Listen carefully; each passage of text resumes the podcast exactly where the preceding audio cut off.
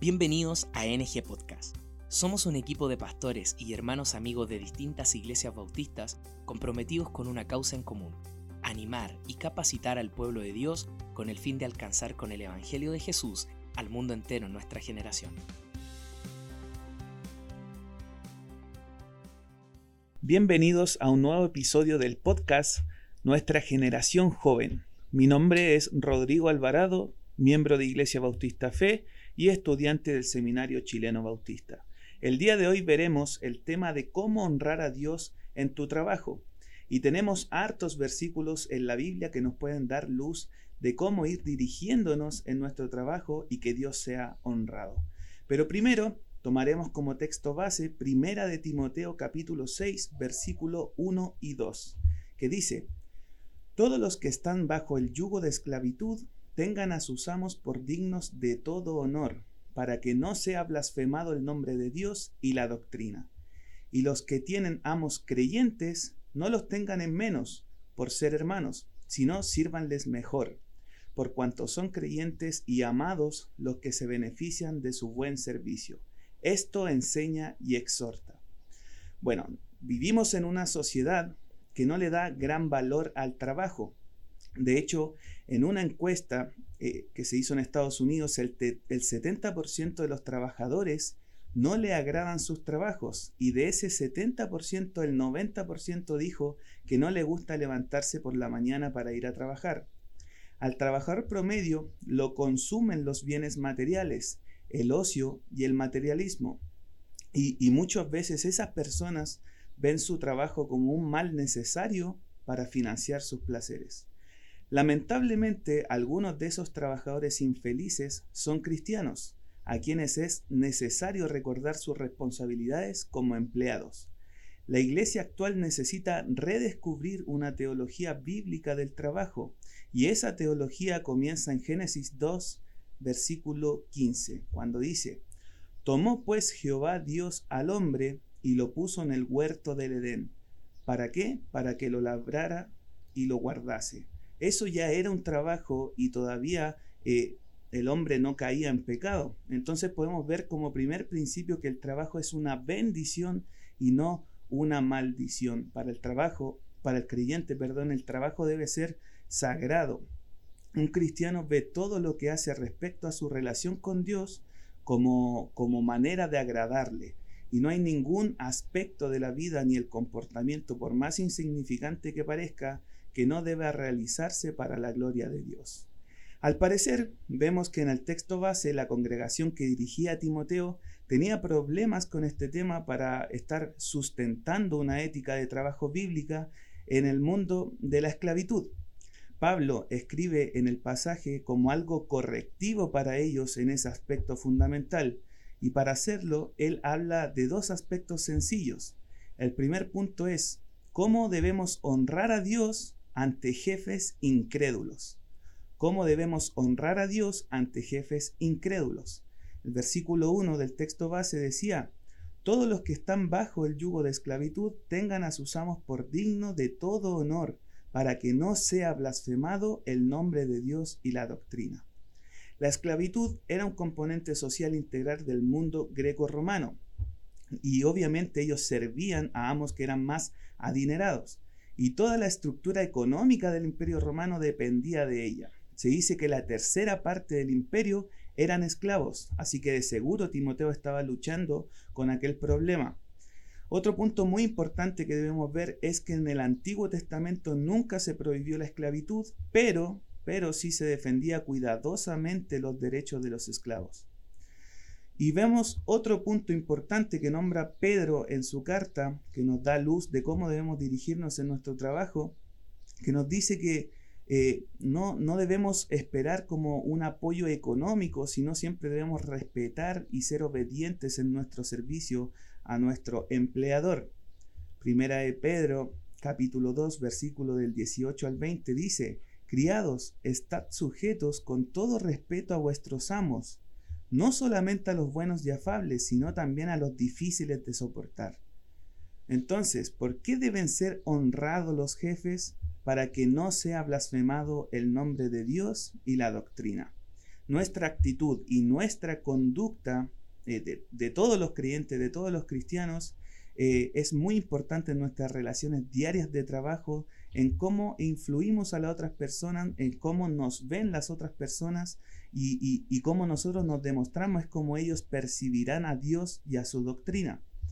Tito 2, eh, versículo 9 y 10 nos dice, exhorta a los siervos a que se sujeten a sus amos, que agraden en todo, que no sean respondones, no defraudando, sino mostrando fieles en todos, para que en todo adornen la doctrina de Dios nuestro Salvador. Y eso último es muy importante. En todo debemos estar adornando la doctrina de nuestro Señor. Debemos estar dirigiéndonos diariamente como cristianos, aplicando lo que ya sabemos de la Biblia, dirigiéndonos y aplicando todo lo que está en nuestra mente, que, va de acorde a la Biblia. La gente debe ver un cristiano maduro en nosotros y no, eh, no debemos mostrarnos como, como alguien normal del mundo.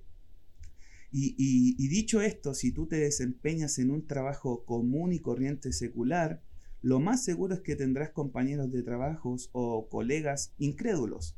Y nuestro primer enfoque siempre debe ser llevarles a Cristo. Y la mejor manera de hacer esto es como adornando la doctrina de nuestro Señor. Debemos procurar andar con pureza en nuestra vida, ya que no muchas veces nosotros somos santos en la iglesia, pero cuando salimos de ella no lo somos tanto. Debemos estar procurando ser igual de santos el día domingo cuando nos arreglamos, llegamos temprano a, la iglesia, hablamos súper bien con los hermanos, pero el día lunes muchas veces nos comportamos de manera distinta y no debe ser así. Debemos ser igual de santos en el trabajo, igual de santos en la iglesia. Otro punto muy importante de cuando trabajamos con personas incrédulas es el tratar con ellos, porque muchas veces sus caracteres, eh, su forma de hablar, de pensar, son muy distintas a la de un cristiano maduro. Y un pasaje muy importante que también nos sirve para estar meditando y, que nos sirve para estar teniendo gracia con los incrédulos es Tito capítulo 3, versículo del 3 al 5, que nos dice, porque nosotros también éramos en otro tiempo insensatos, rebeldes, extraviados, esclavos de concupiscencias y deleites diversos, viviendo en malicia, en envidia, aborrecibles y aborreciendo unos a otros. Pero cuando se manifestó la bondad de Dios nuestro Salvador y su amor para con los hombres, nos salvó, no por obras de justicia que nosotros hubiéramos hecho, sino por su pura misericordia. Entonces este pasaje nos da luz de cómo éramos nosotros estando en el mundo y nos enseña que fuimos rescatados por Cristo solo por gracia, no por obras de justicia que nosotros hicimos, sino que por pura gracia y misericordia. Teniendo eso en cuenta, será mucho más fácil tener gracia con incrédulos, ya que entenderemos que ellos son igual que nosotros, pero solamente que a nosotros nos, nos alcanzó el Evangelio de nuestro Señor Jesucristo y solo fue por gracia, no porque nosotros seamos mejores que ellos, sino por pura gracia.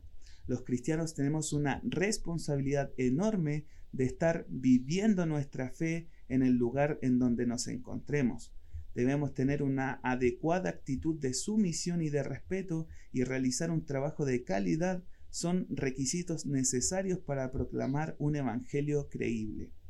Bueno, ahora vamos al punto 2 del texto base y el versículo 2 que nos dice, y los creyentes y los amos, perdón, que tienen amos creyentes, no los tengan en menor por ser hermanos, sino sírvanles mejor por cuanto son creyentes y amados los que se benefician de su buen servicio. Esto enseña y exhorta. La tentación para los que tenían amos cristianos era esperar privilegios especiales debido a que eran iguales en Cristo.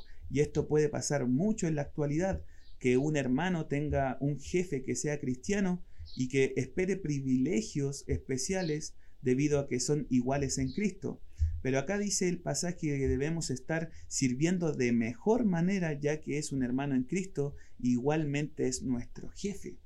Los cristianos debemos trabajar para otros cristianos y no debemos tenerlos en menos por ser hermanos, sino servirles de mejor forma por cuanto son creyentes. Leamos también Colosenses capítulo 3, versículo del 22 al 25, que tiene mucho que ver con lo que Pablo está tratando acá, porque nos dice en el versículo 22, siervos, obedeced en todo a vuestros amos terrenales, no sirviendo al ojo, como los que quieren agradar a los hombres, sino sirviendo con un corazón sincero, temiendo a Dios. Entonces, acá podemos sacar tres puntos o cuatro puntos principales de este versículo que nos dice, los creyentes debemos servir obedientemente a sus empleadores. También los creyentes debemos servir a nuestros empleadores con entusiasmo, no sirviendo al ojo, sino con un corazón sincero. También los creyentes debemos servir a los empleadores con excelencia, como que fuera para el Señor. Y por último, los creyentes deben servir a sus empleadores, perdón, mirando la venida de Cristo, porque con esto recibiréis recompensa, porque a Cristo el Señor servís. Dios les bendiga.